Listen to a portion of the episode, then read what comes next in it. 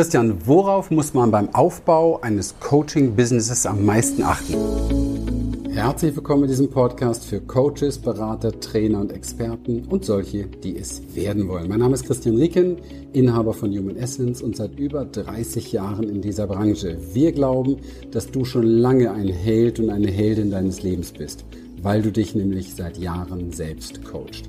Bei uns geht es darum, wie du Sinnvolles tust, Menschen hilfst und Freiheit und Sicherheit kreierst. Genauer gesagt, wie du als Coach durch die Inner Change Experience anziehend und sichtbar wirst, deine Lieblingskunden gewinnst und deinen Umsatz wirkungsvoll steigerst, ohne am Marketing oder an dir selbst zu scheitern. Ich freue mich, dass du da bist und los geht's. Christian, worauf muss man beim Aufbau eines Coaching-Businesses am meisten achten? Das ist so eine Frage, die höre ich ganz, ganz oft, möchte ich gerne kurz darauf eingehen, ist auch überhaupt gar nicht schwer zu begreifen. Das Wichtigste, was du im Auge haben musst, ist die Kommunikation mit deinen Interessenten. Warum? Ganz einfach, weil die Kommunikation mit deinen Interessenten ist das, was sie bewegt, dir Aufmerksamkeit zu schenken, was sie bewegt, dir Interesse zu schenken, also dir überhaupt zu folgen und was sie dann letztendlich natürlich auch bewegt, zu sagen, Mensch, bei der Person, da möchte ich was machen, da möchte ich was kaufen, da bin ich auch bereit, Geld auszugeben, da bin ich auch bereit, viel Geld auszugeben. Du hörst ganz, ganz oft, achte darauf, was du verdienst, achte auf deine Funnel, achte auf deine Webinare und achte auf diese ganzen Sachen. Bullshit. Das Allerwichtigste ist die Kommunikation, weil schau, das ist doch ganz einfach. Stell dir mal vor, du hast ein Restaurant. Ja? Ein Restaurant in einer sehr gut frequentierten Gegend. Da sind natürlich auch andere Restaurants. Und da laufen viele, viele Menschen lang. Frequentierte Gegend, vielleicht eine Einkaufsgegend. Das heißt, die Menschen haben sehr viele verschiedene Dinge im Kopf. Die sind nicht unbedingt darauf geeicht, sich für dich zu interessieren in erster Linie, sondern sie sind darauf geeicht, entweder ihre Dinge zu erledigen oder ihren Reizen zu folgen. So, das heißt, Reize sind Kommunikationsformen. Das heißt, welchen ersten Reiz setzt du sozusagen? Welchen ersten Reiz setzt du, damit Menschen in dein Restaurant kommen? Jetzt denkst du vielleicht, ah, ich habe eine super Expertise, das brauche ich nicht, ich habe wirklich was drauf, ich kann Menschen helfen, ich habe die tollen Tricks überhaupt, ich habe eine super Toolkiste, ich bin ein ganz toller Therapeut und so weiter. Das ist so ungefähr, wie du sagst, okay, ich bin ein super Koch, ich habe ein tolles Restaurant, bei mir ist wirklich alles frisch, es ist gesund, es ist toll, es schmeckt gut, ich kann das richtig gut, ich habe eigentlich sieben Sterne. Okay? So, die Person, die aber draußen vorbeiläuft an deinem Restaurant, weiß davon nichts. Die interessiert sich auch gar nicht dafür. Die hat überhaupt gar keinen Draht dazu. Verstehst du? Die hat keine Kommunikation von dir darüber.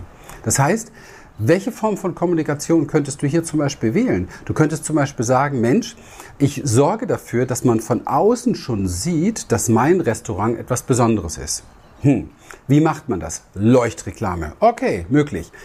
Schicke Tafeln mit einer Karte. Okay, möglich. Vielleicht ein paar hübsche Blumen links und rechts neben der Eingangstür. Ah, wow, wunderbar. Welche Blumen?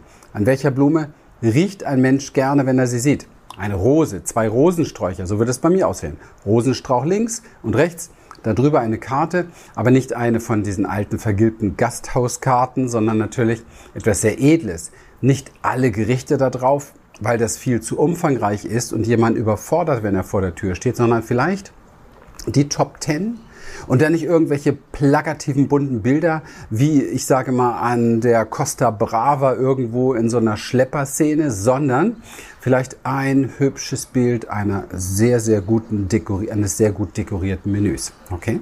Sodass im Grunde genommen demjenigen, der vor dieser Karte steht, sofort bewusst wird, hier, das ist edel, das ist lecker, das ist sauber, das ist exklusiv und ihm läuft das Wasser im Mund zusammen und nebendran hat er dann auch noch die Rosen und diesen Duft. Und wenn er keinen Hunger hat, dann trifft er jetzt die Entscheidung, wow, wenn ich das nächste Mal Zeit habe, wenn ich das nächste Mal Hunger habe, dann gehe ich da rein. Was hat das jetzt alles damit zu tun, dass du super kochen kannst? Gar nichts. Und genauso wenig hat deine Expertise damit zu tun, ob Menschen zu dir kommen. Und da beginnt die Kommunikation. Da am Anfang beginnt die Kommunikation. Okay? Also, wie kannst du es schaffen, dass Leute auf dich aufmerksam werden? Wie kannst du es schaffen, dass sie sich wirklich für dich interessieren? Okay, das wäre ja das nächste. Das heißt, sie wollen wirklich reinkommen in dein Restaurant.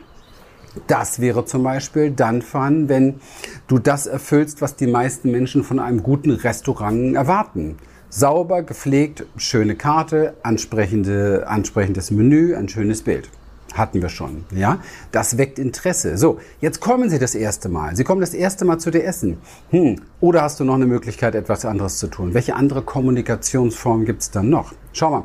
Ähm, Im Süden von Spanien, Italien und so weiter habe ich oft gesehen, laufen vor den Restaurants. So gibt's hier in Panama auch auf dem Fischmarkt so Schlepper rum, die mit ihren bunten Billigkarten sozusagen Leute werben wollen, auf oftmals sehr unangenehme Art und Weise, damit du in diesem Restaurant Platz nimmst. Das ist für mich übrigens der erste Grund, niemals dorthin zu gehen und eher mich vom Acker zu machen. Aber bei vielen funktioniert das. Aber ist es wirklich das, was du dir wünschst und vorstellst, oder ist es eher oft nervig? Und du nimmst dann doch Platz, weil du Hunger hast oder weil du es probieren willst oder weil du gehört hast, naja, das ist ganz gut da. Wahrscheinlich das Letztere.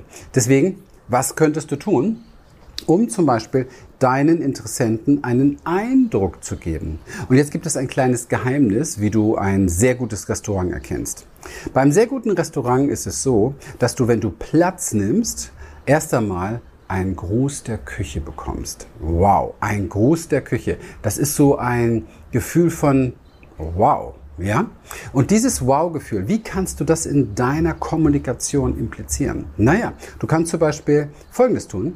Du kannst dich vor deinem Restaurant platzieren, also vor deinem Angebot platzieren und du könntest direkt auf der Straße einen Gruß der Küche verteilen nicht eine bunte Billigkarte, sondern ein kleines edles Tablett mit einem Gruß der Küche.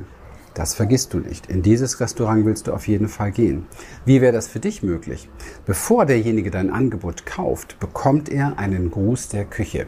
Er bekommt etwas Exklusives, etwas Wertvolles von dir. Okay? Du schaffst eine Form der Kommunikation, die einladend ist. Okay? So, jetzt merkt er sich dieses Restaurant. Jetzt bist du im Kopf drin sozusagen. Jetzt stimmt die Fassade, das Schaufenster und es stimmt der kleine Gruß der Küche und die Einladung passt. Jetzt kommt er zu dir. Was muss er jetzt erleben? Best of. Sauberer Tisch, saubere Stühle, sauberes Menü, gutes Essen, toller Geschmack. Und er kommt wieder. Ganz einfach. Das ist das Geheimnis der Kommunikation.